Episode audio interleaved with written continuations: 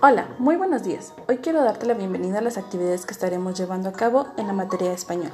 ¿Quieres conocer el tema? Bien, durante los próximos días estaremos trabajando algo llamado la monografía. ¿Tú sabes qué es? Bueno, te lo explico. Es un escrito sobre alguna información en específico y está organizado en tres partes. La introducción, el inicio de la información, el desarrollo y el cierre. En este caso, si nosotros quisiéramos hablar sobre los animales, nuestra introducción sería que hay diferentes tipos de animales. En el desarrollo, el tipo de animal del que hablaríamos. Y en el cierre, nuestras propias palabras sobre lo que entendimos. Ahora, con apoyo de tu mamá, contesta la actividad 1 y la actividad 2 de tu cuadernillo. ¿Qué es lo que vas a hacer? En la primera, tu mamá te va a leer unos cuadros de información. Esos cuadros de información tú tendrás que elegir cuál es más acorde a una monografía. En actividad número 2 está una información, pero está toda revuelta.